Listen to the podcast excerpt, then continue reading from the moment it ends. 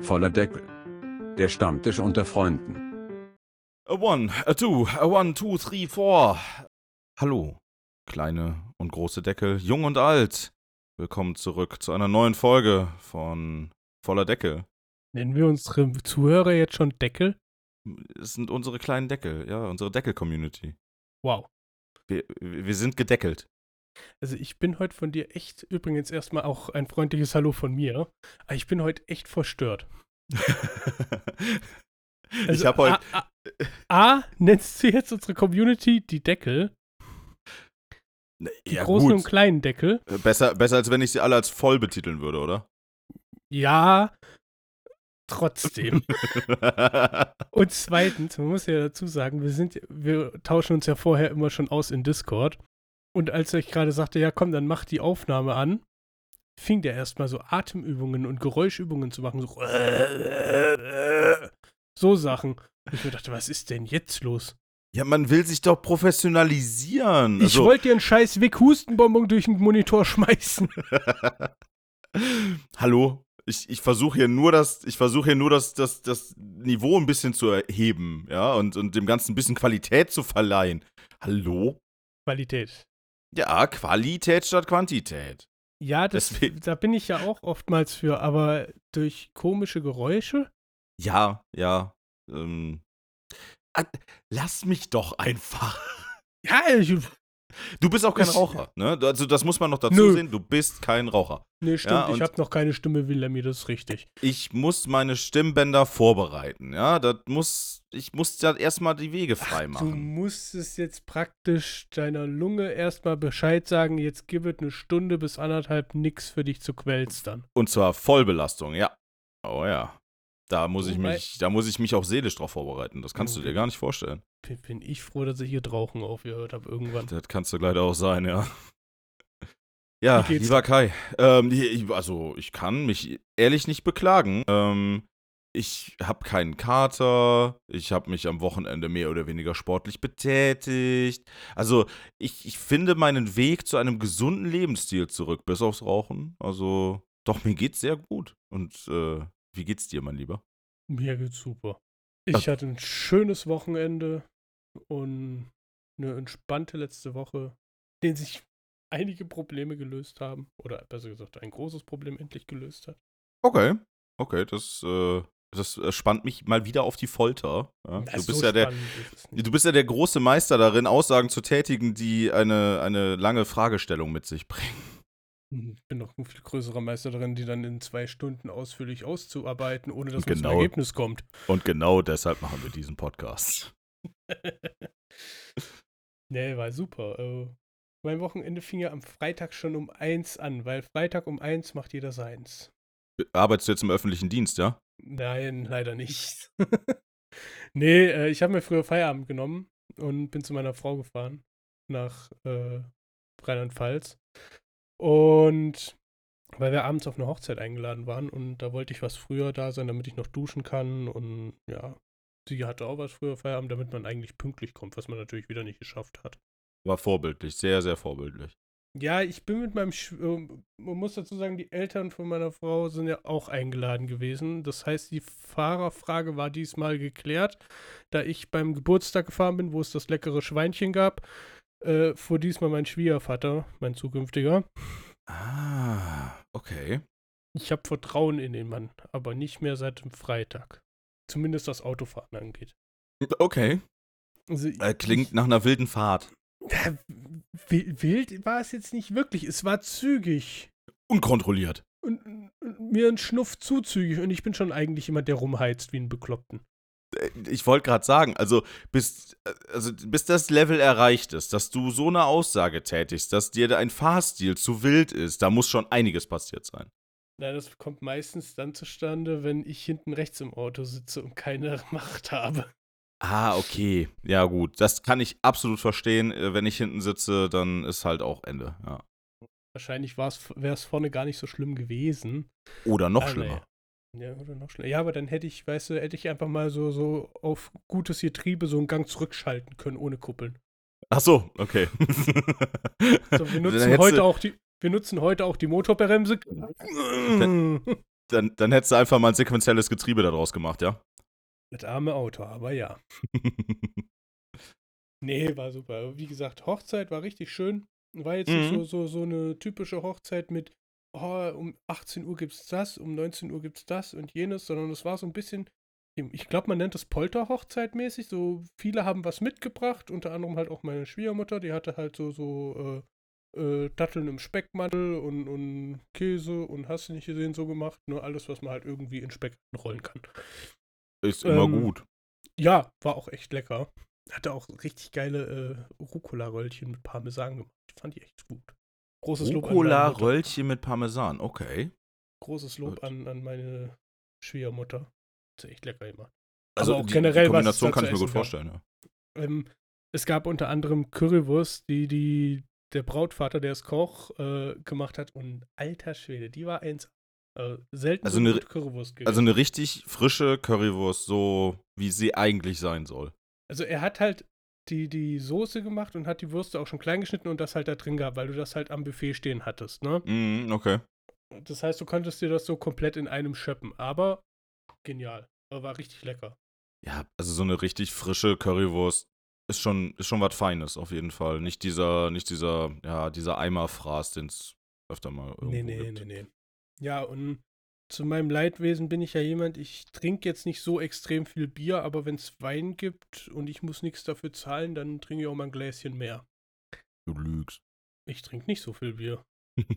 Nicht so viel wie du. Aber Wei- das stimmt. We- Wein ging mir immer, Wein ging mir immer besser rein wie Bier tatsächlich. Ja, gut, okay, dann, äh, das, das stimmt. Äh, Bier ist bei mir wesentlich besser verträglich. Ähm, dafür, glaube ich, ist deine Abneigung dem Whisky gegenüber nicht so stark wie bei meiner. Mhm. Sagen wir mal so, ich trinke gerne Whisky, ich vertrage ihn aber nicht. So, äh, ich will es jetzt nicht irgendwie so darstellen, als ob du jetzt der übelste Säufer bist, ja. Das weiß ich, dass du es nicht bist, ja, obwohl. wir wissen ja dank den letzten fünf Folgen, dass du das ja bist von uns beiden. Genau deshalb äh, heißen wir auch voller Deckel, nur wegen meinem Trinkverhalten, das ist mir schon klar. Äh, Wenn du andauernd Party machst. Ich war Ey, jetzt du, immer ein Wochenende weg. Wir dürfen auf jeden Fall keine Podcast-Folge machen, wenn äh, mal wieder Karneval richtig stattgefunden hat, ja. Ähm, ich weiß nicht, dann werde ich wahrscheinlich eine Woche nur hier ins Mikro lallen. Ja, das werden dann die lustigen Tage der Podcast-Woche. Oh ja, die werden lustig. Nee. Nee, aber wie gesagt, gab leckeren Wein zu trinken, Leute waren gut drauf, äh, lustige Gespräche gehabt und war ein netter Abend. Brautpaar sah sehr gut aus. Die haben sich, das war voll geil. Die hatten beide Chucks an, ne? Okay. Und bei ihm stand Mr. und bei ihr Mrs. drauf. Ich wusste gar nicht, dass man das so bei äh, Chucks bestellen kann, bei Converse auf der Seite. Ja, das ist mir aber auch neu. Und dann hatten sie, es gibt ja keine richtigen Polaroid-Kameras mehr. Es gibt ja nur noch diese Insta-Dinger, ne?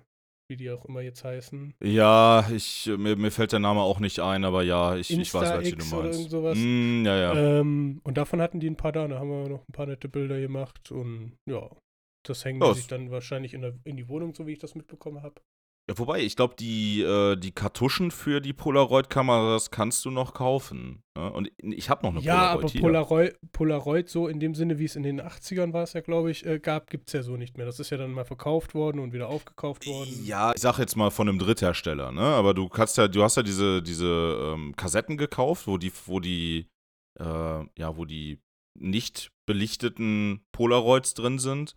Und ähm, die kannst du aber nach wie vor, glaube ich, noch kaufen. Es kostet Schweinegeld, ja, weil es, glaube ich, auch nur noch einen Hersteller dafür gibt. Äh, aber du kannst sie noch kaufen. Also in Originalgröße. Ja, das ist ja super. Für alle, die Ja. nur eine Polaroid-Kamera haben. Wie gesagt, ich habe ich hab noch eine. Ne? Also. Ja, mach mal, mach mal, da können wir aber lustige Bilder machen. Ja, ich, äh, also jetzt, wo, wo du, du bringst mich auf einen sehr schönen Gedanken. Ich, ich äh, versuche mal die alte Polaroid mal wieder an den Start zu bringen, ja. Ist, ein- ist, ein, cool, ist ein cooles Projekt, auf jeden Fall. Nee. Nee, und dann waren wir irgendwie so gegen zwei, waren wir aber auch zu Hause. Und war super Sache der Abend. Und samstags bin ich dann mit meiner Frau noch nach Trier gefahren, weil da waren wir abends auch zum Essen verabredet mit Arbeitskollegen und meiner Frau. Und das Lustige daran war, es gab eigentlich so, ja, wir fahren mit dem Zug rein, dann können wir was trinken, weil wir hatten ja den Abend davor noch nichts getrunken. Nö. Dann habe ich, äh, hat mir, hat Theresa, um jetzt nicht immer sagen zu müssen, es ist, ja, es ist meine Frau, Theresa, die in der ersten Folge da war.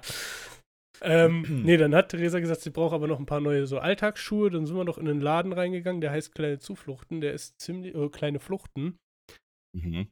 Ziemlich geiler Wanderladen und, und Sportladen. Da hat sie sich neue Schuhe gekauft, so für den Alltag allerdings. So Halbschuhe.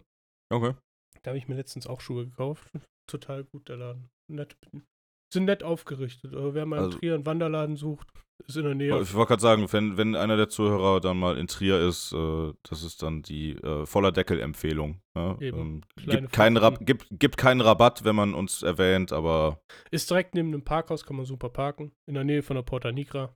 okay, das ist ja super zentral. Ja, ja. Krass. Oh, gut. Nicht mal der Bahnhof ist so zentral wie das Lädchen.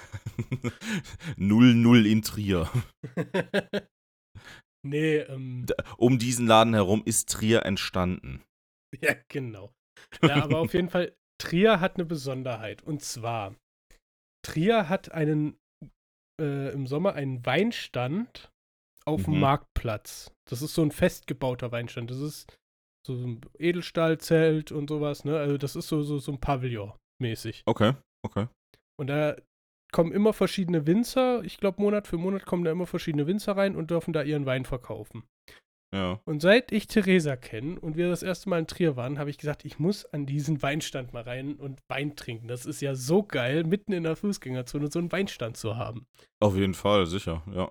Ja, meistens, wenn wir in Trier waren, war irgendwie Weihnachtsmarkt, da lohnte sich das nicht, oder das Ding war zu, oder es hat geregnet wie Sau, oder irgendwas anderes. Irgendwas ist halt immer. Man kennt's. Eben. Und diesmal hat es aber geklappt. Ich, ich, ich klatsche mal. Herzlichen Glückwunsch, herzlichen Glückwunsch. Dank, danke, danke. Nee, ich habe diesmal ein Weinchen da getrunken und Theresa auch. Und das Geile war, wir haben uns einen Wein gekauft, stoßen an, setzen den ersten Schluck an und was ist? Die Sonne kommt raus. Das war doch ein Zeichen, oder? Oh, Nicht schlecht. Das war, das war die Vorsehung, ja. Ihr, ihr solltet an diesem Zeitpunkt dort sein. Meinst du? Ja, ganz sicher. Das war doch ein Zeichen. Denke ich halt auch, ne? Und da sind wir halt so über den Tag äh, durch die Stadt geschlendert. Das war ganz cool. Mit, mit dem Wein in der Hand. Naja, nicht mit dem Wein. Wir haben nur da ein Weinchen getrunken, da war ich zufrieden, habe endlich mal meinen Wein bekommen, den ich haben wollte immer. Aha, okay. Ähm, auf jeden Fall sind wir dann noch weiter, wie gesagt, durch Trier gelaufen. Und dann waren wir noch eine Kleinigkeit essen zwischendurch, weil, wie gesagt, wir waren ja schon mittags da. Ja, Und das dann- war dann sicherlich noch eine Menge Zeit bis zum Abendessen, ne?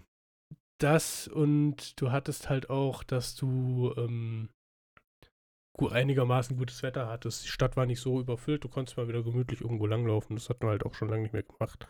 Also das, was ich bis jetzt über Trier gehört habe, ist äh, immer nur sehr, sehr positiv gewesen. Dass ist man eine schöne Stadt. sehr gut auch einfach mal durchgehen kann und ein bisschen Sightseeing machen kann. Also Ähm, da gibt es einen Platz, der heißt Kornmarkt. Da ist im Winter ist da immer eine, eine, Eisfläche aufgebaut, so. Dann standen wir da, dann hat es angefangen zu regnen, haben wir uns un untergestellt und da ist halt auch so eine kleine Bühne, da hat sich dann eine Band aufgebaut und ich gucke die so an und denke so, boah, die müssen, die müssen Ska-Musik machen. Okay. Die sehen so geil aus, die müssen Ska-Musik machen. Oder Wo, was heißt so geil? woran, woran hast du das festgemacht? An welchen optischen Merkmalen macht man denn eine Es Ska-Band Es, fest? es wurde Dosenbier getrunken, einer hat sein Schlagzeug falsch aufgebaut, damit er es nochmal umbauen musste. okay, das klingt nach Ska, ja. es gab eine, eine äh, wenn ich es jetzt falsch sage, haut mich Theresa, weil Theresa spielt Klarinette und kennt sich mit Musikinstrumenten aus. Äh, es gab eine Posaune. Ich lieg sowas von falsch, 100 pro. Bin gespannt, ob du eine Trachtprügel kassiert hast, weil es falsch war. Es gab auf jeden Fall ein Saxophon. Es, es gab Ble- Blechblasinstrumente, nennen wir es so. Richtig. Und Okay. Holzblasinstrumente. Und Holzblasinstrumente und alle Blasinstrumente, die es auf diesem Planeten gibt. Nein. Und es gab, es, es gab einen Keyboarder, einen Schlagzeuger, einen Bassisten, einen Gitarristen. Okay.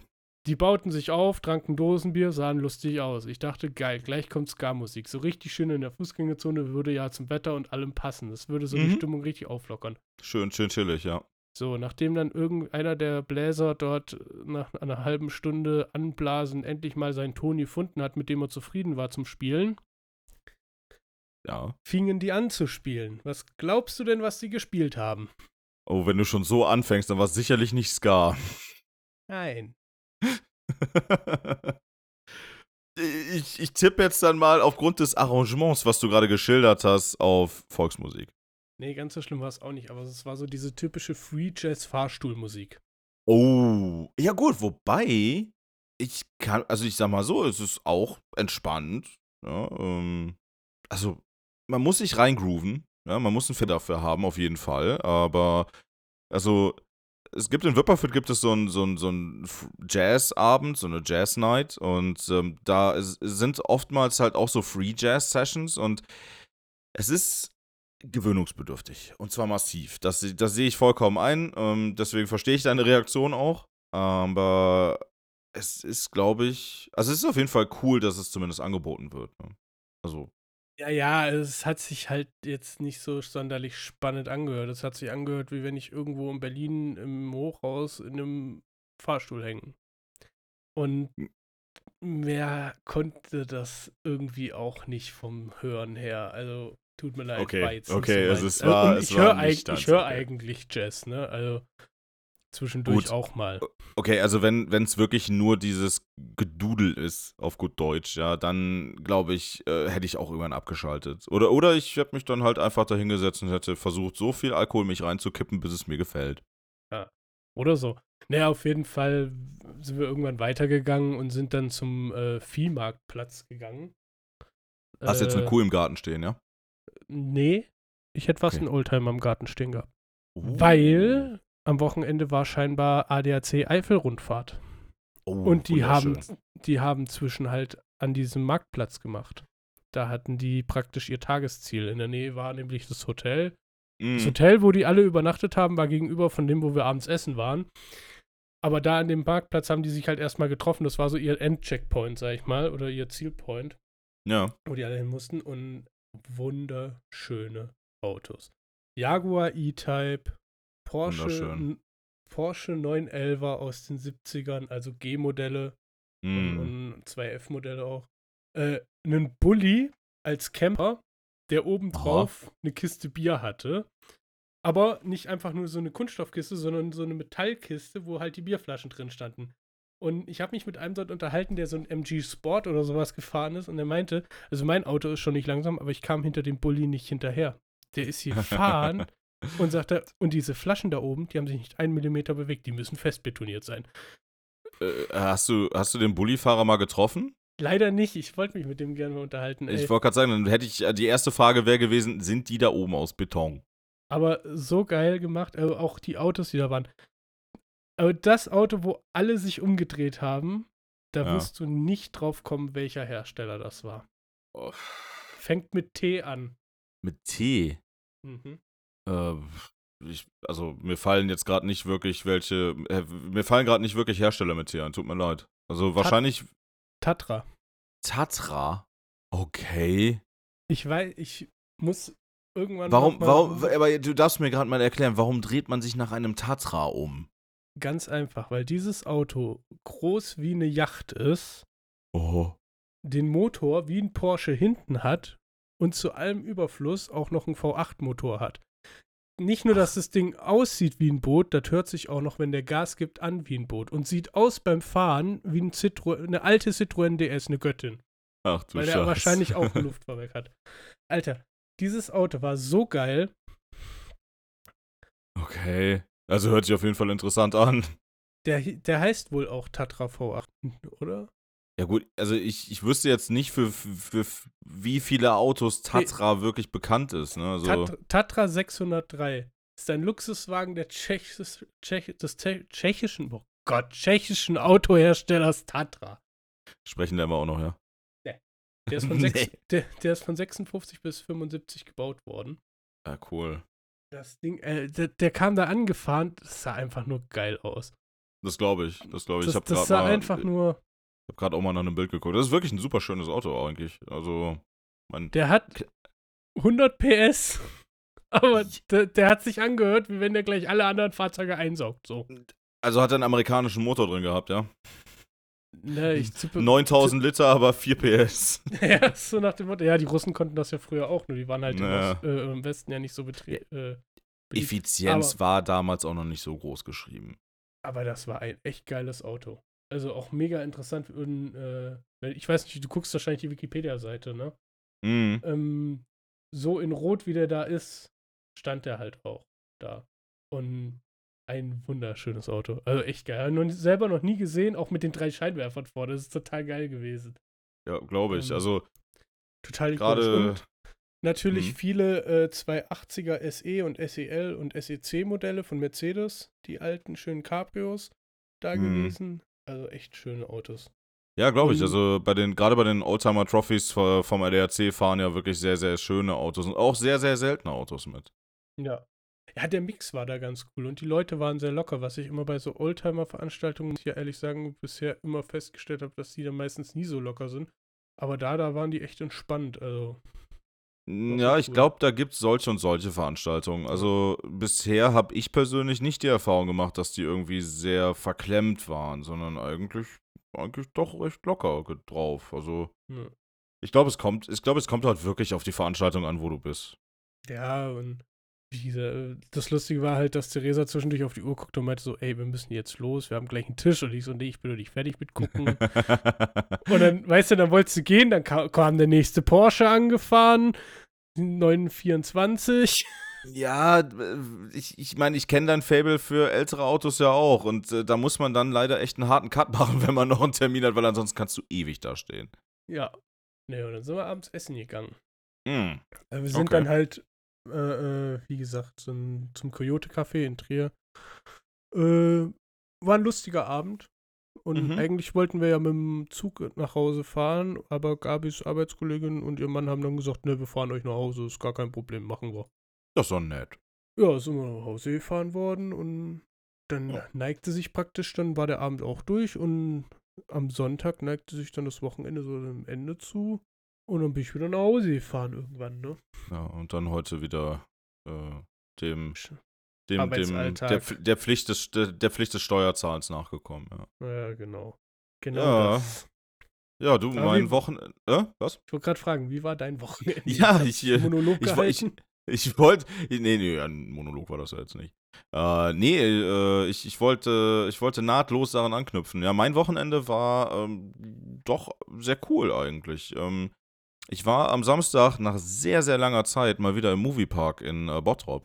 Also, ich Du hatte. meinst das ehemalige Warner Brothers Movie World Nee, in nee, nicht- Bottrop nicht- Köln. Nicht, nicht so laut, sonst werden wir noch gestrikt. Oh, Entschuldigung. ja, aber nein. Äh, ja, äh, das, das ehemalige Warner Bros. Movie World in Bottrop Kirchhellen, richtig. Ähm, ich war vor sehr vielen Jahren das letzte Mal da und kann mich, ja, kann mich halt sehr oder konnte mich sehr gut an diese Greifarmautomaten und äh, verschiedene Schießbuden erinnern und dass das Ganze so ein bisschen einen Eindruck einer großen Kirmes gemacht hat, für die du Eintritt bezahlst. Und dann an den jeweiligen Buden auch nochmal extra Geld bezahlst. Das hat bei mir halt so ein bisschen, ja, einen sehr, sehr faden Beigeschmack hinterlassen, weil ich mir einfach gedacht habe, ja gut, nee, dafür gehst du nicht in einen, in einen Vergnügungspark. Ne? Ein Vergnügungspark halt, heißt halt für mich was anderes. Ein Vergnügungspark ist, sind für mich Fahrgeschäfte, wo ich draufgehen kann für den Preis, ähm, Wildwasserbahn, ähm, äh, ja, so ein Kinderbereich und also das, was man halt unter einem allgemeinen Freizeitpark versteht. Und ähm, ja, deswegen war ich halt anfangs ein bisschen skeptisch. Und ähm, das hat sich dann aber relativ schnell erledigt, weil ich dann sehr schnell festgestellt habe, dass manchmal die Erinnerung einen doch echt ein bisschen verarschen kann. Ähm, ja, das Ding ist ein bisschen weitläufiger als zum Beispiel das Phantasialand. Also ich sag mal so, für mich persönlich ist das Phantasialand, was äh, Freizeitparks angeht, immer so ein bisschen der Referenzwert. Und Weil die es aber auch einfach gut machen.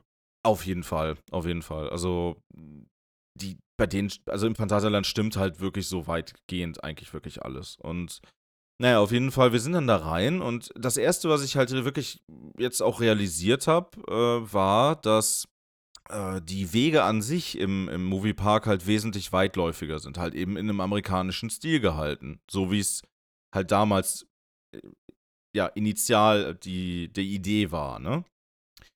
Na, Warner Brothers Movie World in Bottrop ist ja eigentlich so praktisch als. Man, man hat mal versucht, eine Konkurrenz zum Disneyland zu werden. Das war, glaube ich, mal der Ansporn daran. Ja, also mit den Lizenzen damals war es ja auch ein ähnliches Gefühl. Ne? Also das waren halt damals äh, die ganzen Charaktere, die man aus dem Fernsehen kennt. Und äh, die, deswegen hatte man schon das Gefühl, man ist in einer, ja, ich sag mal, in einer Welt, die halt aus dem Fernsehen rausgekommen ist und da halt zur Wirklichkeit wird.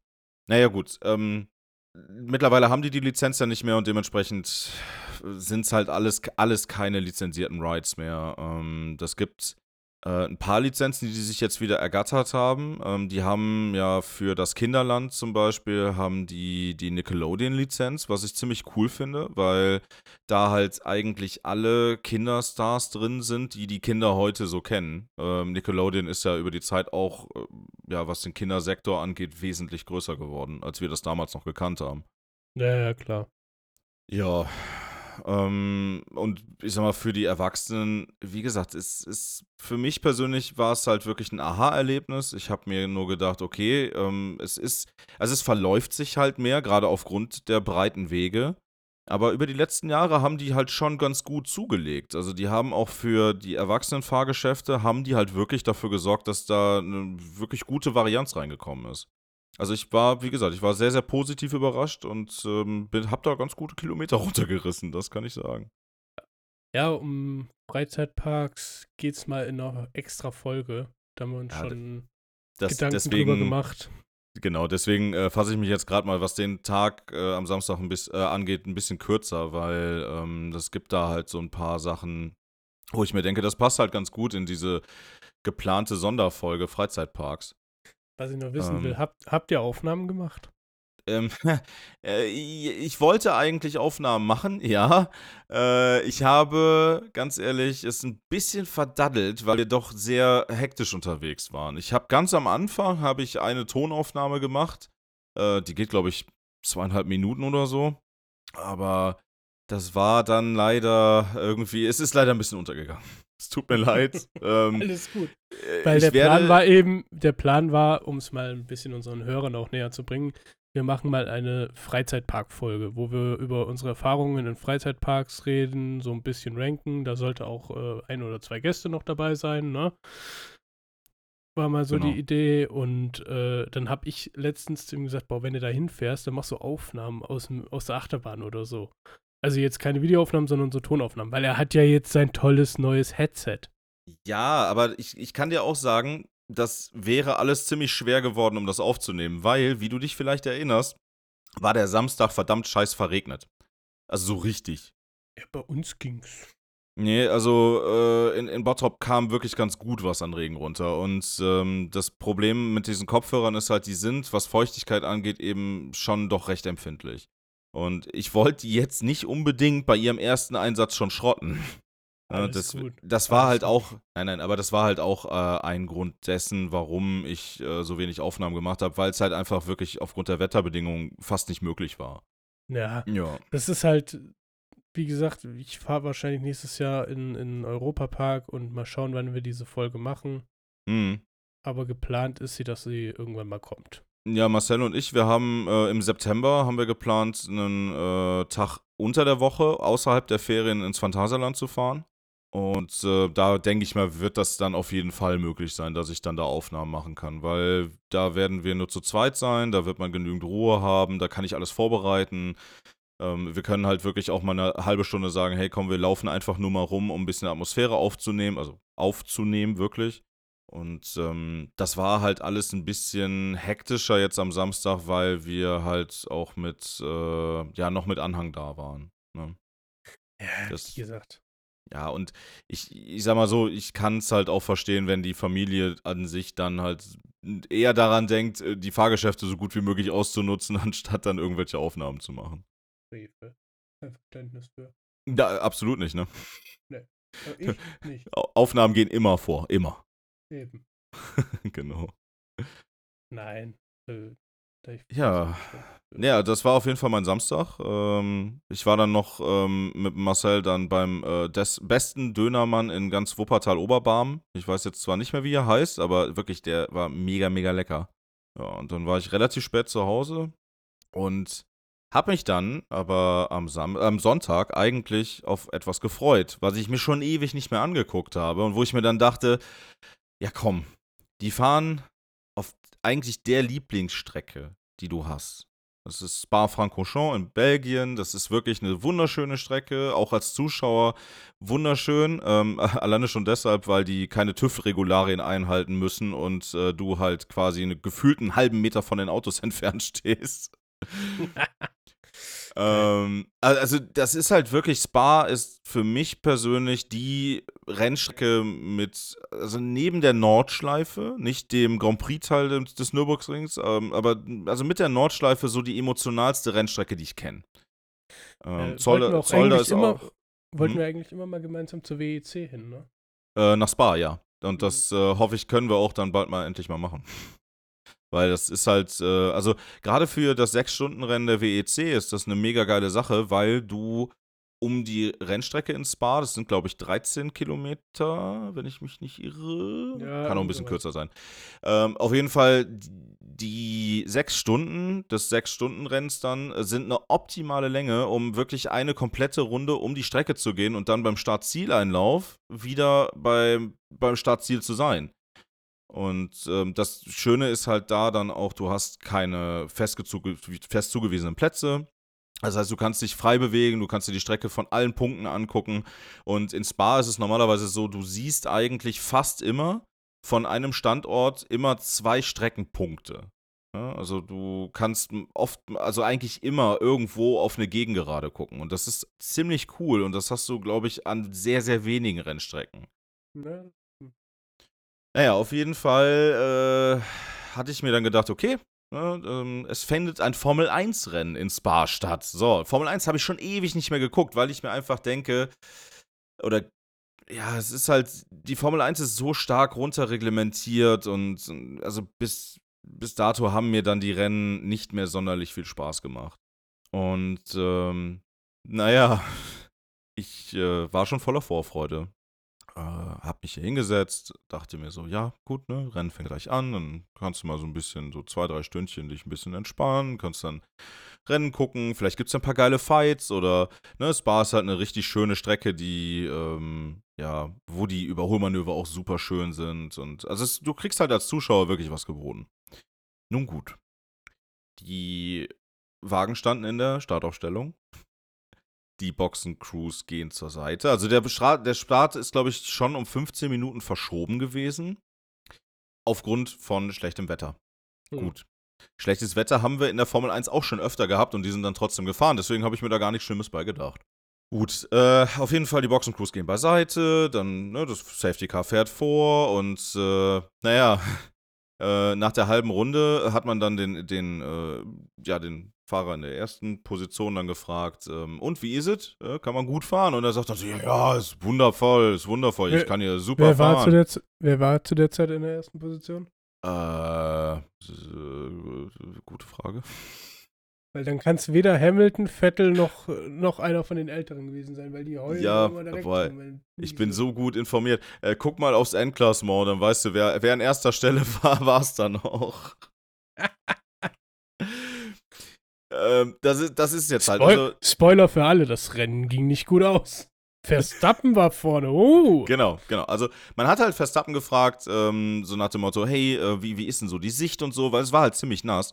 Und er sagte dann so, ja, ja, gut, ist halt ziemlich nass und wir haben ein bisschen Aquaplaning zwischendurch, aber an sich ist super zu fahren hier, also kann mich nicht beklagen. Naja, man hat dann denjenigen auf dem zweiten Platz gefragt, äh, wie denn seine Bedingungen sind, wie er das so empfindet und er sagte, ey, ich kann hier gar nichts sehen. Ich, ich, ich fahr blind. Ja, Komplett. kein Wunder, der fährt ja auch hinterm ersten her. Was soll der denn sehen? Ja, also, äh, und das hat halt sukzessive. Also, einer hat gesagt, man kann gut fahren und 19 weitere haben gesagt, nee, komm, lass den Scheiß, ich will das nicht. Ähm. Ja, hätte ich auf den einen gehört. Ja, äh, das hat man dann im Endeffekt auch. Also, dann ist das, also, die sind hinter dem Safety Car eine, die erste Runde quasi gefahren und äh, direkt danach sind die halt in die Box gefahren. So, und dann dachte ich mir so, ja gut, okay, ich kann es verstehen, ist ein Sicherheitsrisiko, ähm, wenn die Gischt halt zu krass ist, dann provozierst allein aus organisatorischer Sicht schon Unfälle. Ne? Und es ist ja kein Destruction Derby, sondern es ist immer noch ein professionelles Rennen. Gut, ähm, ja, die Sache war dann die, die sind dann in die Box gefahren und sind dann für die, ich glaube, nächsten dreieinhalb Stunden nicht mehr da rausgekommen. Ja.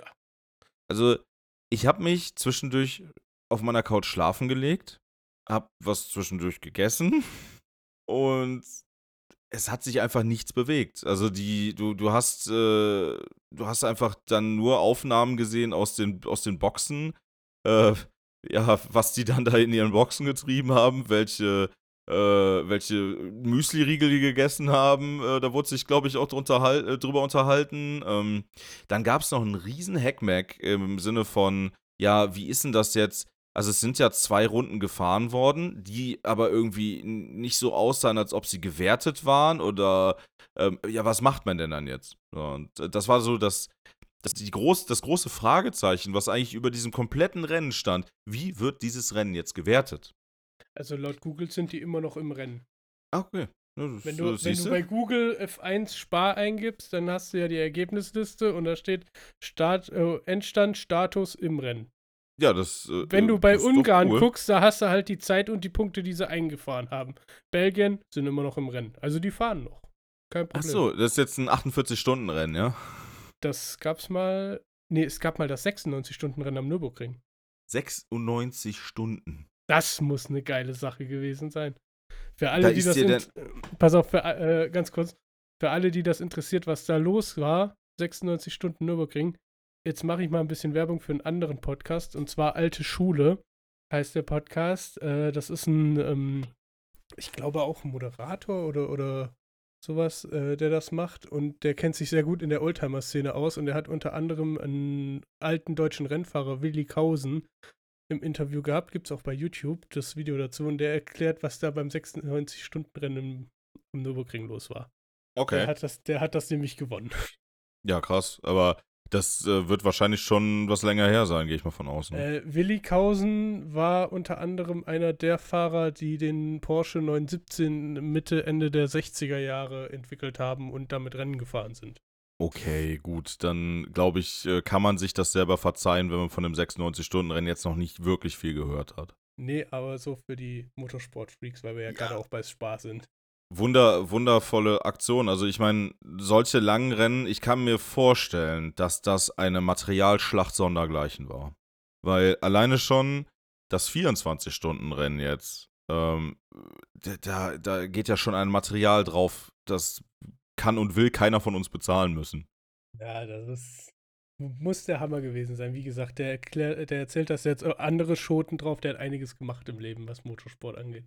Also, Okay. Wer mal einen lustigen Aachener hören will, der sehr richtig gute Stories hat, hört euch mal die Folgen mit Willi Kausen an. Ja, Sehr ich äh, denke, ich werde ich werd auf jeden Fall mal reinhören. Ja, definitiv. Ähm, ja, auf jeden Fall jetzt äh, bei, bei dem Formel 1-Rennen, ähm, das, das Renn-Highlight. Ich, äh, soll ich, ich, ich würde dich gerne mal fragen, was du denkst, was das Renn-Highlight jetzt bei dem, 24 äh, bei dem Formel 1-Rennen war. Wenn, wenn du mich so fragst, irgendjemand, der mit dem Kajak in die Eau Rouge runtergepfeifert ist. Das wäre sicherlich auch ein Highlight geworden, definitiv, weil Wildwasser-Rafting wäre da sicherlich auch möglich gewesen. Ähm, nicht ganz. Ähm, das Highlight, wo auch äh, verschiedenste Slow-Mos mitgemacht worden sind und wo die Regie anscheinend ziemlich viel Spaß hatte, das Ganze ziemlich gut aufzubereiten, weil die sonst nichts zu tun hatten, ähm, war das Medical, Medical Car, was dann irgendwann über die Strecke gefahren ist und da seine Runden gedreht hat. Also der Fahrer dieses, dieses medizinischen Einsatzfahrzeuges, der hat ganz, ganz, ganz sicher eine Menge Spaß dabei gehabt. So quer, wie der durch die Kurven gegangen ist, Respekt. Also das musste er erstmal mit, mit, so, einem- mit so einem fetten Schiff vom Mercedes erstmal hinbekommen. Also, äh, ja, das haben, das haben die in der Regie auf jeden Fall sehr minutiös aufgearbeitet und äh, die äh, Moderatoren haben sich dann auch einen Spaß daraus gemacht und haben zum Beispiel die Ideallinie dann, dann kommentiert und ja, haben äh, da dann ihr, ihr ganzes äh, Können dann ausleben können, was sie dann im, im Rennen ja nicht verwursten konnten. ähm, ja, auf jeden Fall, äh, Ende vom Lied äh, des Rennens war dann, dass die Rennleitung dann irgendwann gesagt hat, ja, okay, ähm, wir müssen es jetzt irgendwie hinbekommen, weil das ist ja schon mal angebrochen gewesen jetzt da drin. Eine Runde ist theoretisch gefahren. Die hatten auch von der Or- Original-Renndistanz nach diesen zwei Runden auch die beiden Runden abgezogen. Und du brauchst aber wohl, soweit ich das mitbekommen habe, mindestens drei Runden, damit ein Rennen gewertet werden kann. So. Und ja, um halt den Zuschauern dann vielleicht auch noch eine Kleinigkeit zu bieten und vielleicht auch, und das wäre so auch meine Vermutung, um abzuwenden, dass die ganzen Zuschauer im Nachhinein hingehen und sagen, hey, wir haben überhaupt gar kein Rennen gesehen, sondern nur drei Stunden hier im Regen gesessen, wir wollen gerne unser Geld zurückhaben, ist man dann hingegangen und hat die, das Fahrerfeld nochmal antreten lassen und hat dann hinterm Safety Car nochmal zwei Runden gedreht und das Ganze dann mit einem Zieleinlauf gekrönt. oh Mann. Also ich habe Ja. gerade mal kurz so ein bisschen danach gegoogelt und das erste, was du halt liest, dass Hamilton wohl behauptet hat, es ging nur ums Geld, deswegen wurde überhaupt gefahren. Man hätte überhaupt nicht fahren müssen. Ja, das ist so. Also, Also, i- ja, ich gehe auch bei schlechten Bedingungen zu meinem Job und mach den oder mach den weniger, je nachdem. Und das ist den ihr fucking Job. Ja, man muss sie nicht unnötig in Gefahren setzen, aber wenn, Nee, ich sag mal- wenn, ich sag mal wenn so, der Renndirektor entscheidet, es wird testweise mal rausgefahren, dann braucht man sich nicht drüber beschweren, es ging nur ums Geld. Tut mir leid. Nein, ich, ich sag mal so, es war ja nicht das allererste Mal, dass sowas war. Ne? Es war ja auch Mhm. nicht das allererste Mal, dass ein Rennen unter, unter schwierigen Bedingungen stattfindet. Ja, mein Bruder zum Beispiel hat eine, also mein Bruder hat halt auch parallel geguckt, äh, dieses, äh, in Anführungszeichen, Rennen. Und äh, er, er sagte dann nur zu mir, ja, ähm, er hätte zum Beispiel von der, von der FIA WEC mal ein, ein Sechs-Stunden-Rennen gesehen im Schnee. Also es lässt sich schon machen, wenn man möchte. Ähm, gut, jetzt ist aber hingegangen worden, hat gesagt, okay, diese Situation ist nicht verantwortbar, was ich absolut respektieren kann, ja. Also auch, weil auch alle Fahrer gesagt haben, nee, können wir nicht, machen wir nicht. Jetzt kam aber die Problematik, dass wir momentan diese, ja, ich sag mal, dieses mega Formel 1 Wochen Debakel haben. Ähm, die haben jetzt drei Wochen hintereinander, haben die. Holland, ne? Äh, genau, in Sanford. Ähm, und danach ist wohl noch, glaube ich, eins. Ähm, ich glaube in Dubai, bin mir nicht ganz sicher. Auf jeden Fall, die haben jetzt drei Wochen hintereinander, jede Woche woanders ein Rennen. Und das ist halt ein logistisch krasser Aufwand. Und Nee, um dich kurz zu verbessern. ja, Niederlande, Italien, Russland, Türkei. ah, ja gut, okay, dann, dann halt so. Auf Aber jeden Fall. trotzdem, der Zeitplan ist echt eng. Ja, auf jeden Fall, wie gesagt, also ne, drei Wochen direkt komplett hintereinander weg. Und normalerweise, es gab so einen so einen Fall wie jetzt am Wochenende, dass das Rennen halt quasi nicht gelaufen ist. Gab es wohl schon mal. Ich weiß nicht mehr, wo das war, aber es gab es wohl schon mal. Und da ist das Rennen dann am nächsten Tag nachgeholt worden, abends. Und da habe ich mir dann auch. glaube ich auch dran erinnern. das Ja, ich, ich weiß nicht mehr, welches Rennen das war. Es, es gab aber, wie gesagt, so eine ähnliche Also, Situation schon So, mal. sowas habe ich entweder schon mal gehört oder habe das nicht mal mitbekommen. War das noch zu Schumachers Zeiten? Ja, ich glaube schon. sein? Ja, ne. Ich, ich meine schon. Also, ähm, die, die haben es gestern gesagt. Ich kann mich ehrlich gesagt gerade nicht so dran erinnern. Mein, mein, mein Arbeitstag war auch ein bisschen, bisschen komisch. Ja, wir nehmen Ähm, wieder am Montagabend auf. Also. Ja, es ist, ist Montag, ne? So ein typischer Montag. Nein, auf jeden Fall, äh, das hätte ich halt eigentlich auch gedacht, dass das vielleicht eine Alternative wäre. Ja, das äh, jetzt am Montagabend noch zu machen und äh, beziehungsweise nur Montagnachmittag, dann hätten die Fans halt ein vernünftiges Rennen dargeboten bekommen. Ich glaube aber, man hat es nicht gemacht, weil wahrscheinlich ja halt eben nicht alle wieder gekommen wären. Es wären nicht alle Tickets wieder verkauft worden. Und wenn man die Fans jetzt nach Hause geschickt hätte, dann hätte man denen ja sagen müssen, hey, ähm, eure Tickets sind morgen noch gültig, kommt bitte morgen wieder und dann findet das Rennen statt. Ich gehe davon aus, dass aber verschiedenste Leute dann gesagt hätten, ja, nee, äh, kann ich nicht, ich will mein Geld zurück.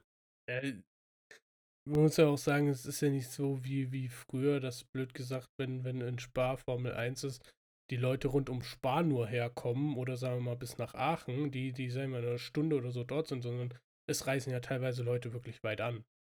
Es fliegen wahrscheinlich auch Leute mit dem Flugzeug hier rüber, nur um das Rennen zu sehen. Ich meine, Ja. die Formel 1 ist halt weltweit bekannt. Ne? Und das ist halt keine Klitschenveranstaltung mehr, sondern das ist ein riesengroß aufgezogenes Event. Also tr- Corona hin oder her. Ne? Also die, äh, die Formel 1-Rennen haben vom Umfang nicht abgenommen. Und ähm, ja, deswegen, also wie gesagt, ich, ich, äh, ne, ich kann mir auch vorstellen, dass da verschiedenste Leute dann aus aller Herren Länder angereist sind und die können halt nicht mal eben länger bleiben. Ähm, ja, deswegen, also ich, ich glaube, dass es auch deshalb gemacht worden ist, weil eben ja, weil man eben das nicht mehr hätte garantieren können, dass die Ränge voll sind. Und die, die Rennstrecke war wirklich sehr gut besucht. Ja. Was ja in diesen Zeiten immer eigentlich schön gewesen wäre, ein vernünftiges Rennen zu sehen. Ne? Auf jeden Fall. Wie gesagt, ich habe mich tierisch darauf gefreut, weil, wie gesagt, eine meiner Lieblingsstrecken, die Formel 1 mal wieder.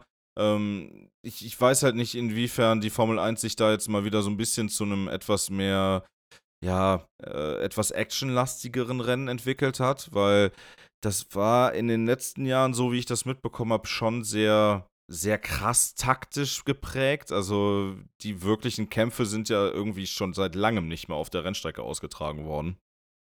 Nee. Aber Spa, nicht, Spa ist halt. Ja, aber Spa ist halt. ganze- Ne, Wir reden uns so rein. Äh, was ich kurz sagen wollte, durch dieses ganze Reglementieren ja. äh, ist sie halt für mich irgendwann uninteressant geworden. Die Formel 1 als solches, ja, genau deshalb sage ich ja gerade, ich habe sie schon lange nicht mehr geguckt. Aber die, die Rennstrecke in, in Belgien bietet nun mal wirklich eine ganze Menge an, an Möglichkeiten, ähm, auch auf der Rennstrecke verschiedene Manöver durchzuführen. Du hast halt zwei riesenlange Geraden, du hast halt Möglichkeiten, Kers richtig auszunutzen. Du kannst äh, richtig schöne Windschattenfights haben auf den langen Geraden. Ähm, du hast wunderschöne Schikanen, die breit genug sind, um wirklich schöne Überholmanöver zu sehen. Deswegen, Spa ist eine wundervolle Strecke, auch wo Action noch auf der Rennstrecke selber stattfinden kann. Das werden wir zum Beispiel in, in nächste Woche in Sanford nicht sehen. Ja, die, die Rennstrecke in Sanford ist ja eigentlich ja mehr oder weniger eine Motorradrennstrecke. Und du hast halt kaum Platz, außer du baust deinen F1-Boliden zu einem Offroader um. Ähm, du hast kaum Platz zum Überholen. Und das, wird, das werden quasi, ja, das werden quasi nur ähm, Boxenstopp-Überholmanöver werden. Und da weiß ich nicht, inwiefern das interessant für einen Zuschauer sein soll. Also, da, die Leute, die sich ihre Karte direkt an der Boxengasse gekauft haben nächste Woche, die werden froh sein. Aber die Leute rund um die Strecke, das wird mehr oder weniger, ja, ich sag mal, ein Schaulaufen der Autos sein. Mehr ist das nicht. Also dann, ja, äh, wie vorm 24-Stunden-Rennen in Adenau, der Adenauer Track Day. Ne? Der Race da unten, äh, Ja, richtig. Also da kannst du dir dann die Autos angucken, wenn sie dann mal eben vorbeifahren und vielleicht ein bisschen, äh, bisschen Halbgas drücken, aber mehr auch nicht. ja, mal schauen, was das bringt. Also, äh, versteh mich nicht falsch, die Rennstrecke in Sanford ist auch wirklich schön gemacht. Ähm, wenn man die so zum Beispiel äh, sich mal anguckt vom Streckenverlauf oder wenn man die vielleicht auch mal im Simulator fährt, ist die Strecke echt cool und sehr, sehr anspruchsvoll. Aber für kleinere Boliden. Nicht für äh, gefühlte LKWs. Äh, Ja. Nein, auf jeden Fall, äh, ja, jetzt das Wochenende, das, das Rennen, das war ja ähm, entspannender, als ich gehofft habe. ja. Ja, Aber letzte Woche war noch was anderes. Richtig. Ähm, also ich meine, so, so als, als Computerspiele-Nerd, ne, so wie wir beide das ja schon durchaus, glaube ich, sind, ähm, Ja. gibt es ja so ein paar Events im Jahr, die E3 und die Gamescom und äh, letztes Jahr war die, äh, letzte Woche, nicht letztes Jahr, letztes Jahr war sie auch, aber letzte Woche war sie definitiv, äh, war die Gamescom wieder dran.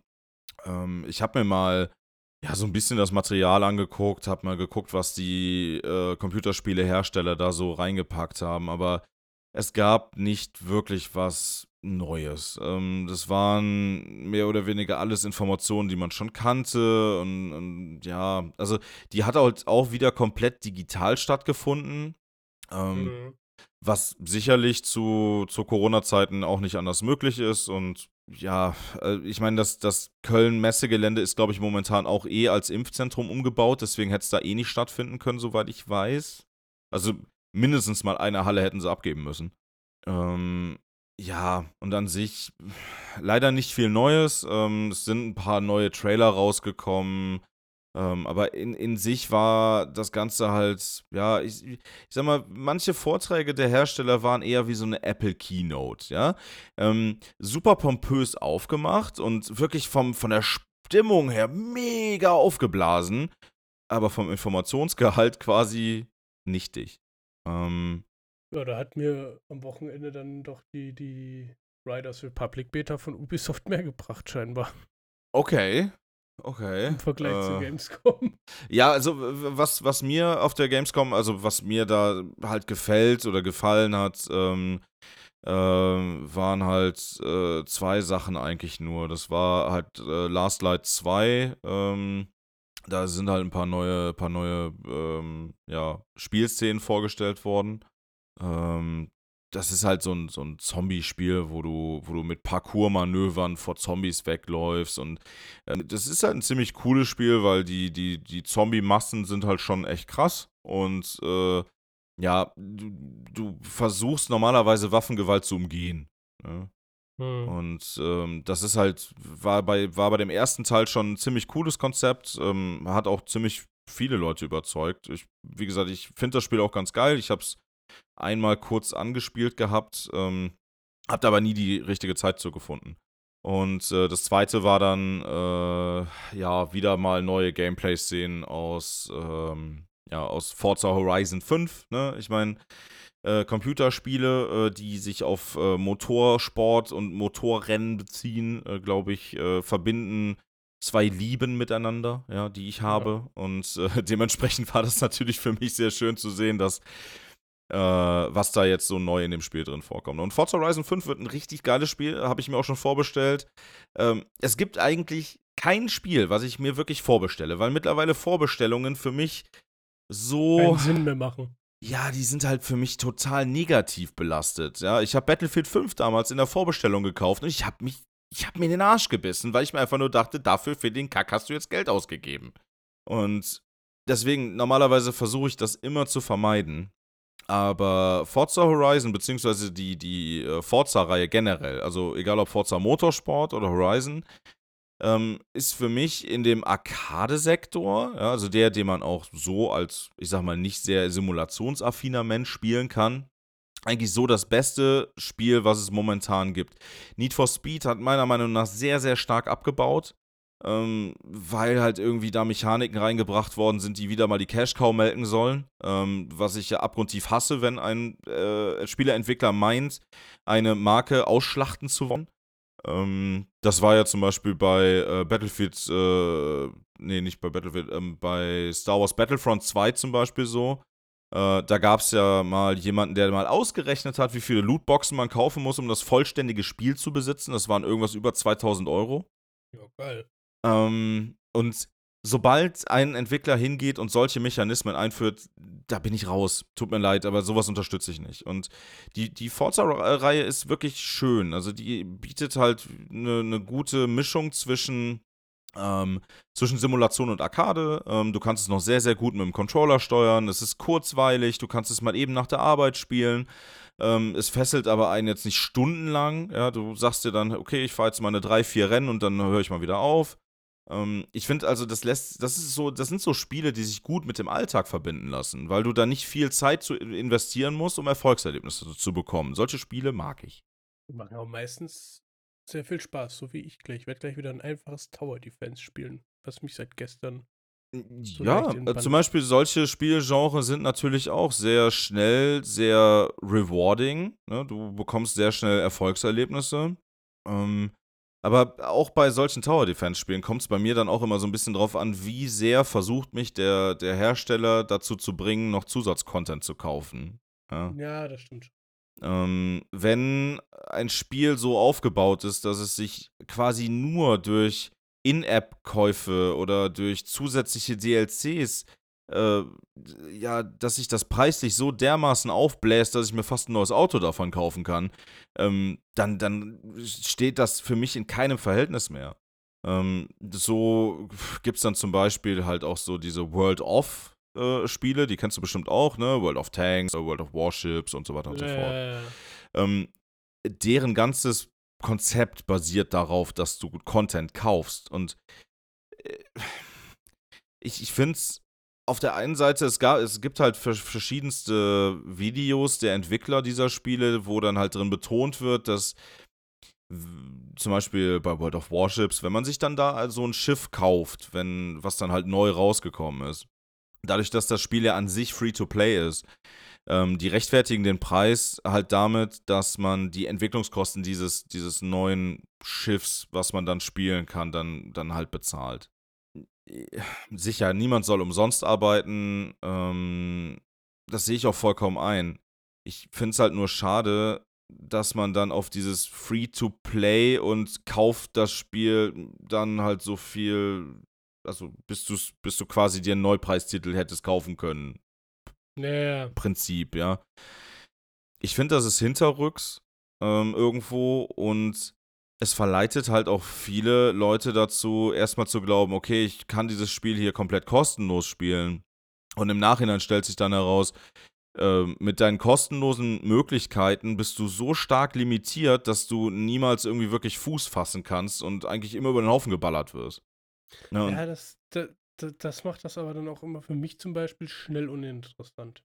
Ja, definitiv, für mich ja auch, aber ich finde es halt, ne, ich ich finde es halt schade, dass man da solche Mechaniken einbaut, die dann eben genau solche Leute triggern, für die sowas dann halt eben herausfordernd wirkt. Ja? Wo mhm. die dann sagen, okay, ähm, ich gehe die Mechanik mit und, und, und baller hier Geld rein. Ja?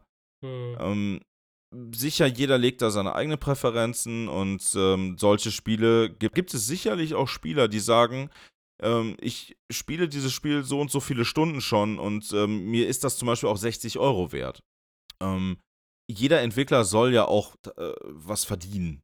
Ne? Ich bin, ich sage, ich, also ich will damit jetzt nicht sagen, ähm, dass die halt nichts, nichts verdienen sollen. Ähm, ich ich finde es halt nur immer schade, wenn wirklich Mechaniken eingebaut werden, die so offensichtlich so gestrickt sind, dass du darauf angewiesen bist, zusätzlichen Content zu kaufen. Und ja, wie gesagt, also jetzt nochmal auf das, äh, ne, auf das Thema Arcade Racer bezogen. Ähm, Need for Speed hat's da, oder beziehungsweise EA, ähm, hat's da halt in den letzten Titeln sehr krass übertrieben und dementsprechend ist für mich die Serie halt raus. Und bei Forza ist halt wirklich das Schöne, du kaufst ein Spiel, es ist fair gestaltet, du hast einen wirklich, einen wirklich sehr angenehmen Fortschritt im Spiel, wenn du es spielst. Ähm, du kommst nie wirklich an einen Punkt, der, an, der in irgendeiner Art und Weise frustrierend ist. Du hast immer äh, du hast immer Geld auf dem Konto, dass du irgendwas machen kannst. Du kannst immer irgendwelche Rennen fahren. Ähm, es, es fühlt sich auch bis jetzt in den ganzen Teilen nie so an, als ob du irgendwas doppelt machst. Obwohl du doppelte Rennen fährst, fühlt es sich nicht so an. Weil, wenn du eine Rennstrecke zum Beispiel zweimal fährst, ähm, ist es dann aber auch mit, mit, anderen, mit anderen Fahrzeugklassen zum Beispiel, mit anderen Limitierungen. Und dadurch fährt sich die Strecke dann zum Beispiel auch wieder anders. Deswegen, die Repetitivität kommt bei mir da nicht so auf, wie das bei anderen Rennspielen zum Beispiel auch der Fall ist. Ne? Und ja, deswegen, ich lege sehr, sehr große Stücke auf Horizon 5. Ich, ähm, wie gesagt, ich habe es mir vorbestellt, weil es für mich einfach eine Safe Bet ist. Und ich bin gespannt. Also die Gameplay sehen sehr, sehr schön aus. Dieses Mal soll es in Mexiko stattfinden. Äh, der vierte Teil war in England. Äh, wobei mich da dann immer so ein bisschen irritiert hat, äh, auf der anderen Seite zu fahren, weil man es von hier ja überhaupt gar nicht kennt. Ich finde ähm, aber, äh, Forza Horizon macht es mit ihren Settings immer sehr, sehr gut. Also, auf jeden Fall. Immer, die haben mich immer komplett abgeholt. Ja, definitiv. Ähm, auch diese, diese Horizon Festival-Umgebung, das, was die ja in jeden Teil der Horizon-Serie einbetten, dass das quasi ein Rennfestival ist und äh, mit verschiedenen Rennveranstaltungen im Rahmen eines Festivals. Ähm, du, hast halt auch in allen Spielmodi, die dabei sind, immer diesen, diesen Party-Flair. Ja? Also ich fand das, oder ich finde es immer sehr cool bei den Horizon-Titeln, dass diese Party-Stimmung auch mit rüberkommt. Ja, das macht mhm. mir persönlich dann auch einfach wirklich Spaß, weil das Spiel sich dann in dem Moment auch nicht ganz so ernst nimmt und das spiegelt sich halt auch, wie gesagt, in, in, anderen, in anderen Nuancen auch wieder, auch in den Dialogen ähm, oder gerade die Radiomoderationen, die waren in den ganzen Teilen immer so herrlich lustig. Ähm, auf eine ja, manchmal vielleicht auch etwas äh, komische Art und Weise, aber ähm, ich fand es immer bis jetzt super, super lustig. Und äh, die, Spielmodi zum Beispiel, du, du musst jetzt irgendwelche Pinatas kaputt fahren, ja, ähm, was halt super gut zu diesem Mexiko, ähm, zu dieser Mexiko-Umgebung passt. Und auf der anderen Seite ist es halt so, dass dieses Spiel zwar lustig ist und auch äh, halt auch arkadisch zu fahren ist, aber du hast halt immer noch einen gewissen Simulationsanteil mit in der Steuerung drin. Und das macht das Ganze halt anspruchsvoll. Wenn du, wenn du den Schwierigkeitsgrad hochdrehst, ist es wirklich schwierig zu fahren. Ja, also man muss dann halt wirklich schon gucken, äh, dass man ja halt auch lernt, mit den Autos da drin umzugehen. Und das wiederum hast du ja zum Beispiel bei, bei Need for Speed auch schon gar nicht mehr. Schon seit einer ewigen Zeit nicht mehr. Need for Speed ist ein reiner Arcade-Racer. Du hast ein Fahrverhalten, das kannst du quasi auf alle anderen Autos ummünzen und das war's. Ja. und bei Forza, also bei den, bei den Horizon-Titeln ist es halt, ne, jedes Auto verhält sich auf eine gewisse Art und Weise ein bisschen anders.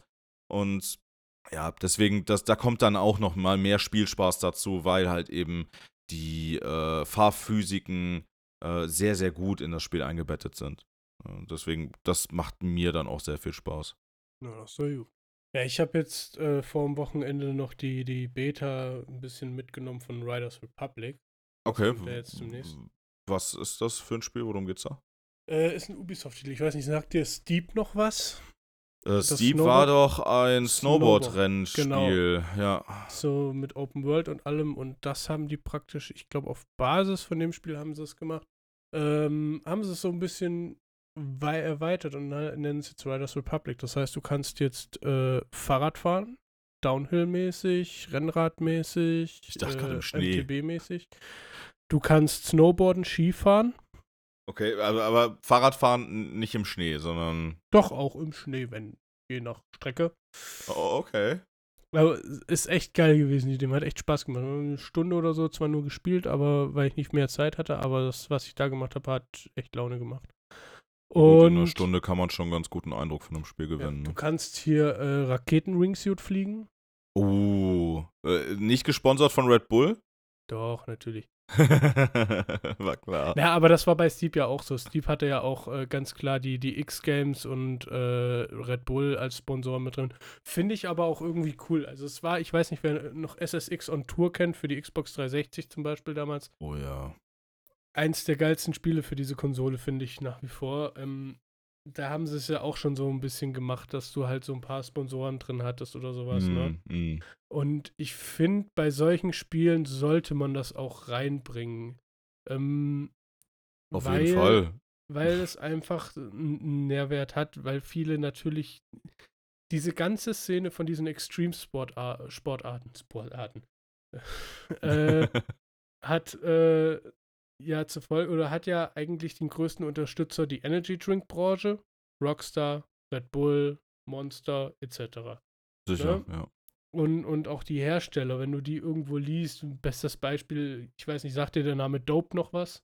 Boah, ganz das, entfernt, das, das, aber. Sind die Snowboard-Klamotten, weil die sehen einfach so lässig aus, wenn du die irgendwo siehst. Okay. Dass du die gefühlt auch im Alltag tragen kannst, ne? Mm.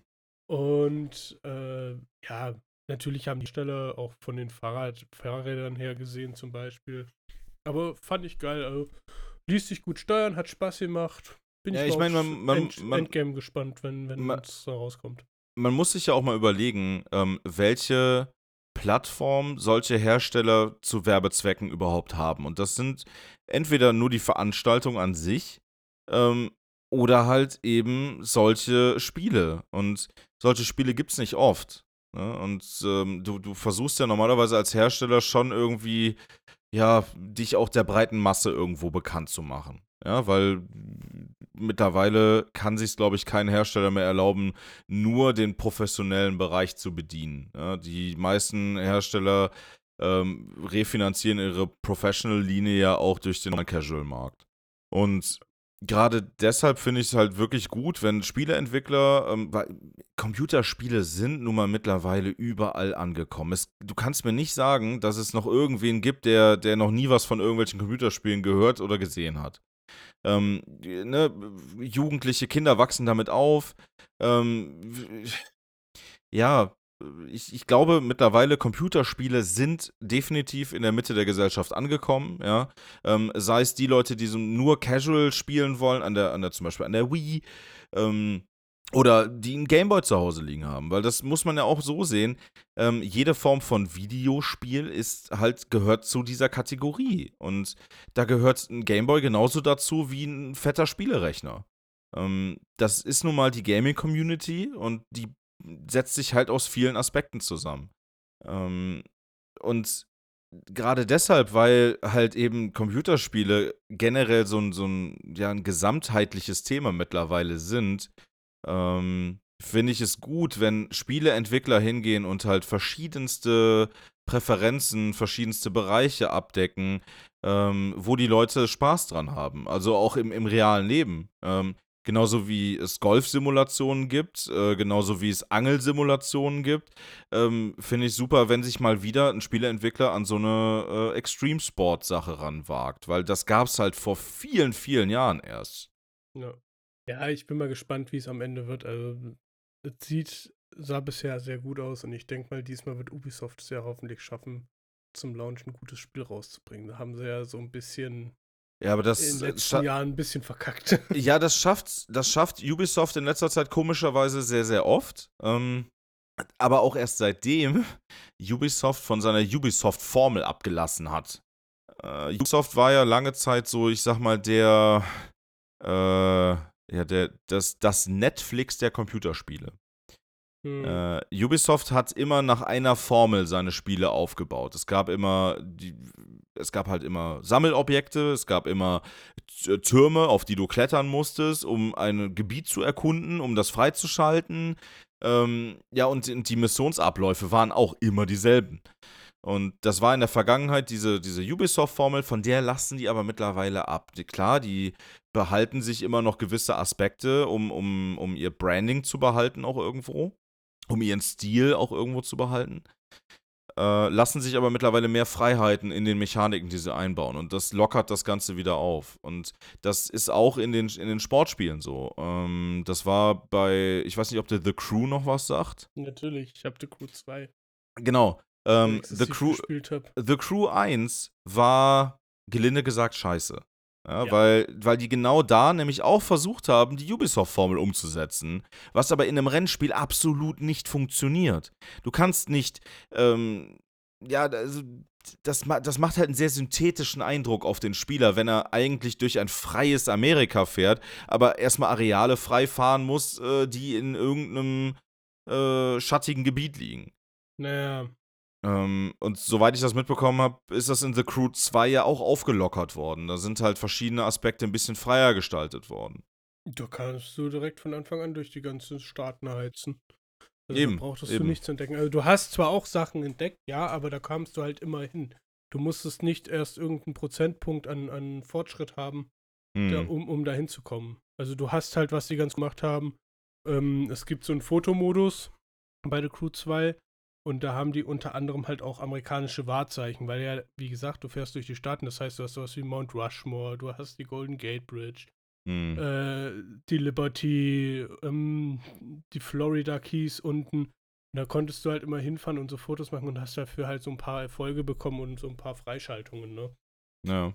Was ganz cool war, weil dadurch hast du eigentlich erstmal diese Open World wirklich genutzt, weil du halt dir gesagt hast, also ich habe mit einem guten Kumpel, habe ich das auf der PS4 gespielt oder spielt es auch zwischendurch immer mal noch, mhm. ähm, dass wir uns beide halt so eine Harley geschnappt haben, die umgebaut haben bis zum geht nicht mehr und sind da halt die Highways lang geknattert und haben halt eine Fotomission nach der anderen gemacht oder ein Rennen, was da irgendwie äh, gab ein Rennen, das hieß Mother Road, das heißt, du fährst die Route 66 entlang. Oh, okay. Was echt cool Gut, war, ne? Halt, halt in einem kleineren Maßstab, ne? Nicht eins ja, eins. sicher. Aber es gibt zum Beispiel ein Rennen, da fährst du von New York nach San Francisco. Wenn du gut bist, schaffst du das Rennen in 40, 45 Minuten. Ein Rennen in 45 Minuten. Das ist äh, schon heftig. Ne? Also, Und jetzt sage ich dir, mit welchem Auto? Mit einem voll aufgetunten Königsegg Agera R auf Vollgas. okay.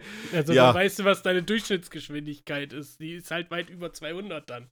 Ja, ja, das kann ich mir gut vorstellen. Das, äh, ja, ich meine. Also du fährst schon echt, die Karte ist halt groß und es gibt halt extrem viel zu entdecken bei dem Spiel.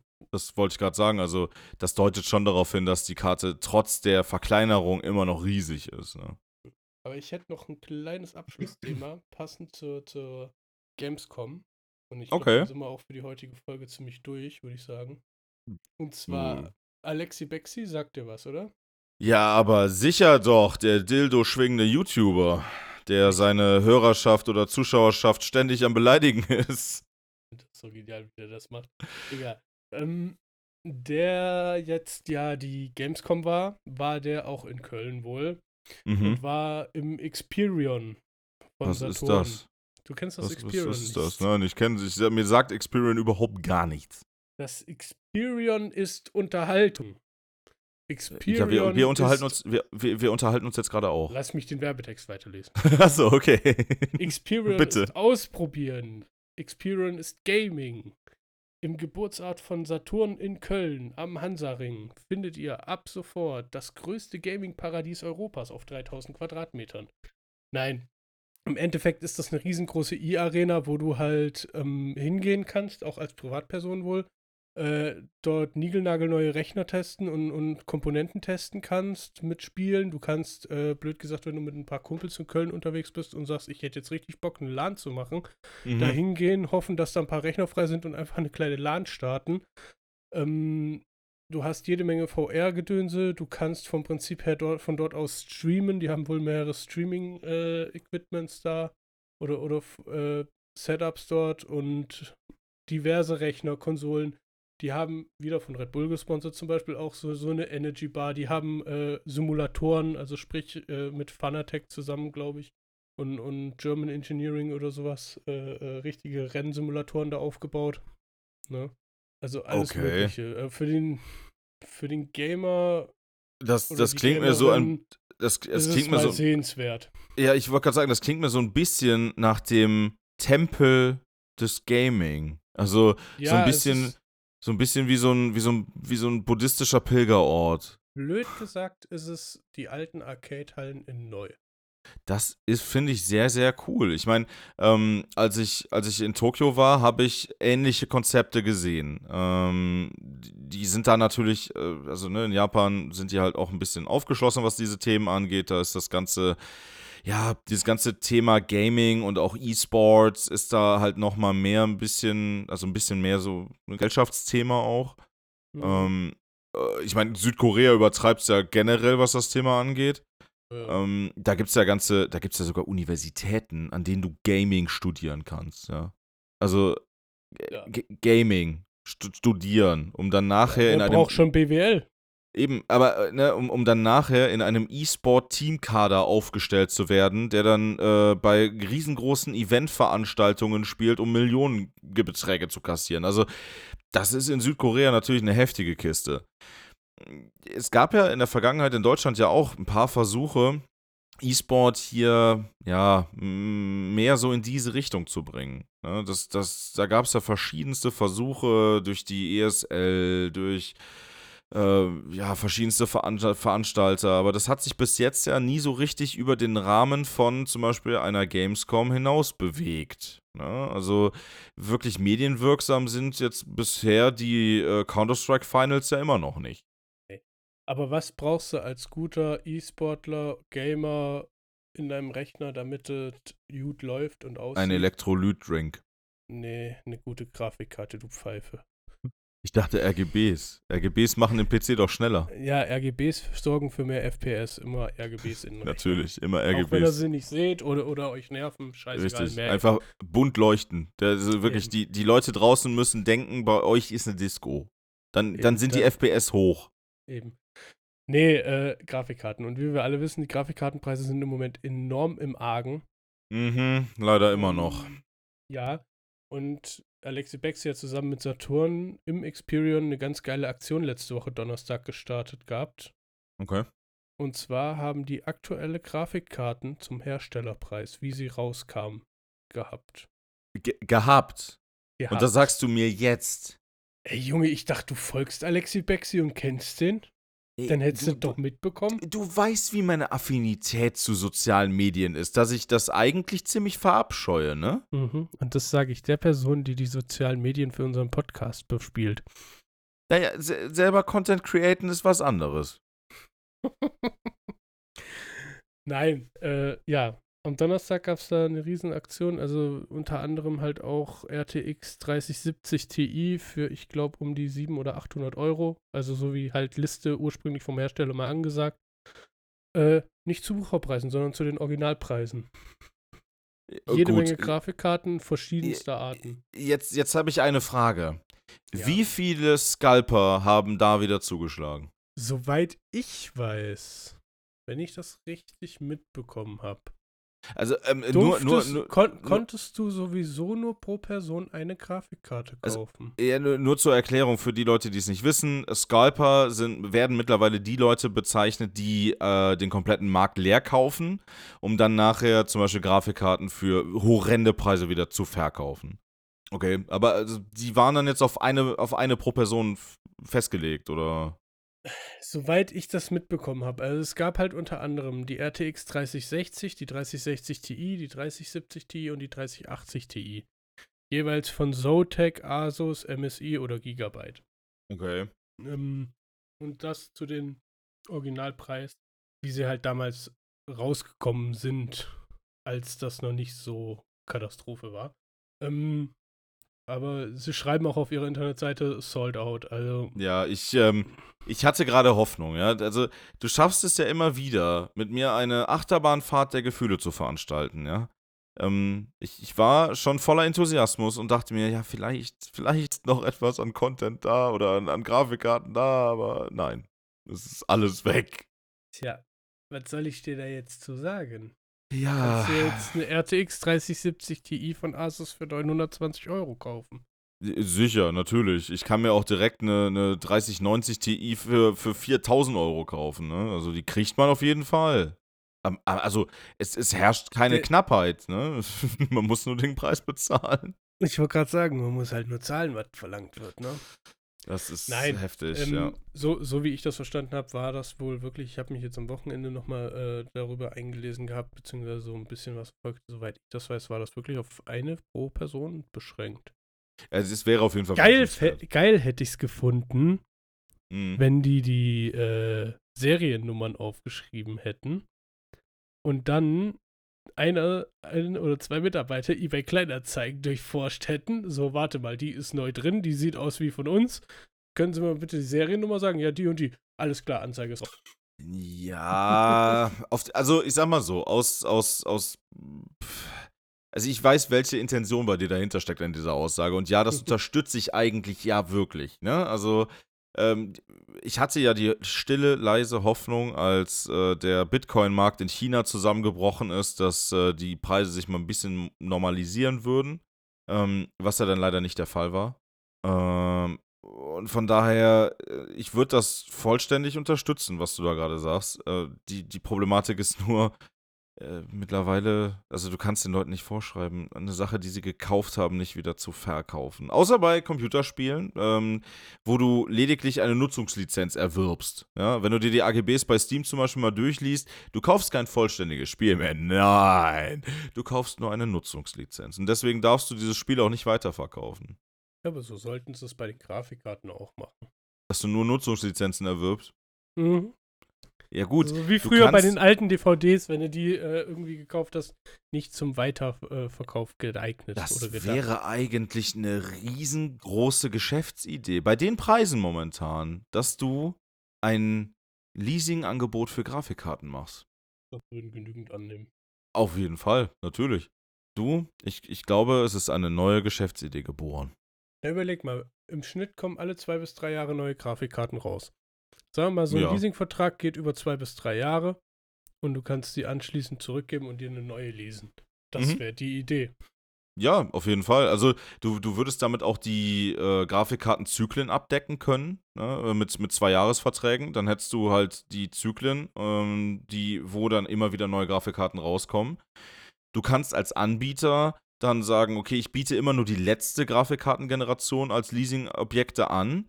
Und äh, die Grafikkarten, die dann als Rückläufer wieder zurückkommen, sind ja eh schon durch die Leasingverträge gut finanziert und ich äh, verkaufe die dann halt zum, zum gegenwärtigen Marktpreis und kann da immer noch verdammt viel Gewinn rausschlagen.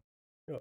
Also, ähm, lasst uns diese Idee mal im Hinterkopf behalten. Also, wobei, du brauchst natürlich auch eine gewisse, äh, also eine gewisse heftige Menge an Startkapital, weil, wie gesagt, ne, so eine 3090 Ti, 4000 Euro, du musst die ja auch irgendwie zur Verfügung stellen, ne? Das ist richtig. Ja, aber, also, ich denke auch, dass so ein Angebot gerade in der gegenwärtigen Situation von vielen Leuten äh, wahrgenommen werden würde. Ne? ich meine mich zu erinnern, für den professionellen Bereich, also für CAD-Zeichnungen und so weiter und so fort. Ich meine, da gäbe es sowas. Da könntest, da kannst du, glaube ich, aber nur komplette Rechner ähm, leasen. Ähm, Leasingrechner gibt es auch für Privatpersonen. ja, ja. Ja, gut, klar, aber das macht halt für Privatpersonen überhaupt gar keinen Sinn. Nö. Ähm, aber ich denke schon auch, dass das gut angenommen werden würde, wenn man das auf Grafikkarten beschränkt, ja. Du hättest halt nicht so das Problem, wenn, wenn Leute zum Beispiel zum Saturn gehen, sich eine Grafikkarte kaufen, das Geld nicht ganz haben und die dann finanzieren, gehört mhm. die denen zwar irgendwann, aber in dem Moment, wo sie den gehört, wissen sie halt auch, oh scheiße, jetzt ist der neueste Shit raus und es gibt halt diese Leute, die immer das Neueste vom Neueste haben wollen. Ja, ja, sicher. Und da könntest du, günstig will ich es nicht nennen, aber eine gute Alternative zu Finanzierungen anbieten? Naja, ich sag mal so, jedem sollte klar sein, dass äh, bei einem Leasingvertrag es am Ende immer teurer wird. Ne? Ähm, mhm. Äh, ich kenne kein Leasingvertragskonzept, wo der, äh, ja, wo die Bank verliert. Ne? Das, mhm. das kenne ich nicht. Also das wäre auch, äh, das würde dem ganzen Prinzip ja widersprechen. Aber äh, ich denke, gerade die Leute, die du gerade sagtest, die halt immer den, den letzten Scheiß haben wollen, äh, also den neuesten Scheiß, ähm, dass denen das wahrscheinlich auch wert sein würde. Ne? Und ich meine, das ganze Konzept Leasing im Allgemeinen äh, hat ja auch, ja, zum, also warum das ja auch sehr gerne auch von Konsumenten angenommen wird, ist ja auch irgendwie so ein bisschen der, ja, das offensichtliche Schmälern des Preises, weil du pro Monat ja nicht so viel bezahlst. Ja? Klar, am Ende bezahlst du eigentlich mehr, als das, eigene, das eigentliche Produkt es wert gewesen wäre, aber im, im Augenblick äh, ist, bezahlst du ja weniger. Ja. Ja. Ich glaube, das ist auch der Grund, warum Leasing überhaupt so erfolgreich ist im privaten Sektor. Ähm, ich denke einfach mal auch, wenn man es jetzt mal auf die Autobranche sieht. Mhm. Ein guter Mittelklassewagen kostet heute 30.000 bis 40.000 Euro. Ja, ich glaube, da bewegen einigermaßen, wir uns in Rahmen, ein, ein, einigermaßen vernünftig ausgestattet. Mhm. Ist egal von welchem Werk, äh, von welchem Hersteller. Ähm, es ist einfach so. Du kannst mir nicht erzählen, dass äh, die Frau oder der Mann oder sagen wir mal ein Ehepaar, die beide standardmäßig schaffen gehen, sie blöd gesagt einfach mal beim Edeka an der Kasse und er irgendwo als Handwerker, irgendwo in der Industrie vielleicht sogar, dann verdient er vielleicht was besser. Aber dass die, sag ich mal, in, in fünf Jahren so viel Kohle auf Seite haben, dann haben sie vielleicht noch Eigenheim oder müssen halt eine gute Miete zahlen, weil sie sich eine schöne Dreizimmerwohnung mit Garage leisten. Mhm. Äh, dass die dann hingehen können nach drei, vier, fünf Jahren und sagen können, hier, bitteschön, 40.000, ich hätte gerne den neuen Golf 8 mit den und den Extras und das und das und das. Und in der Motorisierung. Danke. Funktioniert einfach heute nicht mehr. Nee, auf gar keinen Fall. Auf gar keinen Fall. Die wenigsten haben heute noch wirklich das Geld, um es auf den Tisch zu hauen und zu sagen, ich kaufe mir das jetzt. Die meisten überlegen ewig dran, äh, was auch gut ist, dass sie erst überlegen und gehen dann doch im Endeffekt in eine Finanzierung oder in ein Leasing rein. Mhm. Ja, sicher, also gerade bei den finanziellen Werten, über die wir heutzutage bei so einem Auto auch sprechen, so wie du es auch gerade gesagt hast, ähm, da gibt, also ich, ich kenne niemanden, der das mal eben so bezahlen kann.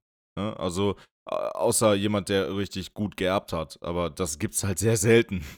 Ja, oder sagen wir mal, einer, der, der in einer glücklichen Position ist, irgendwo in einer Firma was höher zu sein, äh, Sicher gut, ähm, aber, aber solche Leute, solche Leute sind dann ja vom Gehaltsniveau ja wahrscheinlich dann auch nicht mehr richtig in der Mittelschicht zu sehen, ne? Nee, aber wenn du so die klassische Mittelschicht siehst, also für die wird es halt echt auch in Zukunft, auch mit der ganzen E-Mobilität, richtig schwer. Da gehe ich auch von aus, leider Gottes, ja. Ähm, die, die Technik wird nicht günstiger, ähm, ganz im Gegenteil, äh, die, die, sie wird teurer. Ähm, alleine schon aufgrund der steigenden Rohstoffpreise. Ähm, und ich, ich, glaube auch, dass Mobilität an, an, sich, egal in welche Richtung es geht, ähm, ob wir jetzt bei Elektro bleiben oder ob wir noch was anderes auf den Markt bringen, ähm, Mobilität wird in den nächsten Jahrzehnten ähm, ja schon, man wird umdenken müssen. Man wird äh, wirklich vielleicht zu Gemeinschaftsfahrzeugen übergehen müssen. Es gibt ja verschiedenste Konzepte, was sowas angeht. Mhm. Ähm, aber ich, ich glaube, dass es schwer werden wird, an diesem Konzept des Ich habe ein Auto festzuhalten, sondern das wird dann eher, eher so in die Richtung gehen, ja, wir haben ein Auto. Ja, denke ich auch. Also so wie es zu den Anfängen der Automobile mal war, ne, dass, äh, dass sich Familien zusammengeschlossen haben, um, um ein Automobil zu kaufen. Und ja, wie gesagt, die, die Rohstoffe im Allgemeinen werden weniger, ähm, beziehungsweise die, die wir halt nun mal für unsere Hochtechnologie brauchen. Das ist ja nicht nur Öl, das ist nicht nur ähm, äh, seltene Erden, ja, ähm, aber gerade die sind halt selten, so wie der Name es halt schon sagt. Ähm, das sind äh, alle anderen Rohstoffe auch.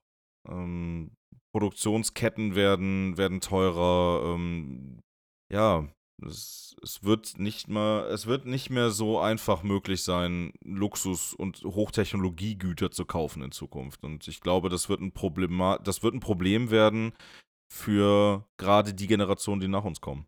Ja, denke ich auch. Naja, mit diesen harten Worten entlassen wir euch jetzt in die Woche. Ja, mal was zum Nachdenken für die Woche, ne? Mhm. Also bietet dem Stefan ruhig günstig Grafikkarten an, der nimmt sie alle. Ich nehme sie alle. Und ansonsten würde ich sagen, macht's gut.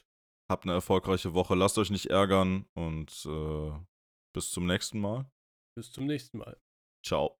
Tschüss.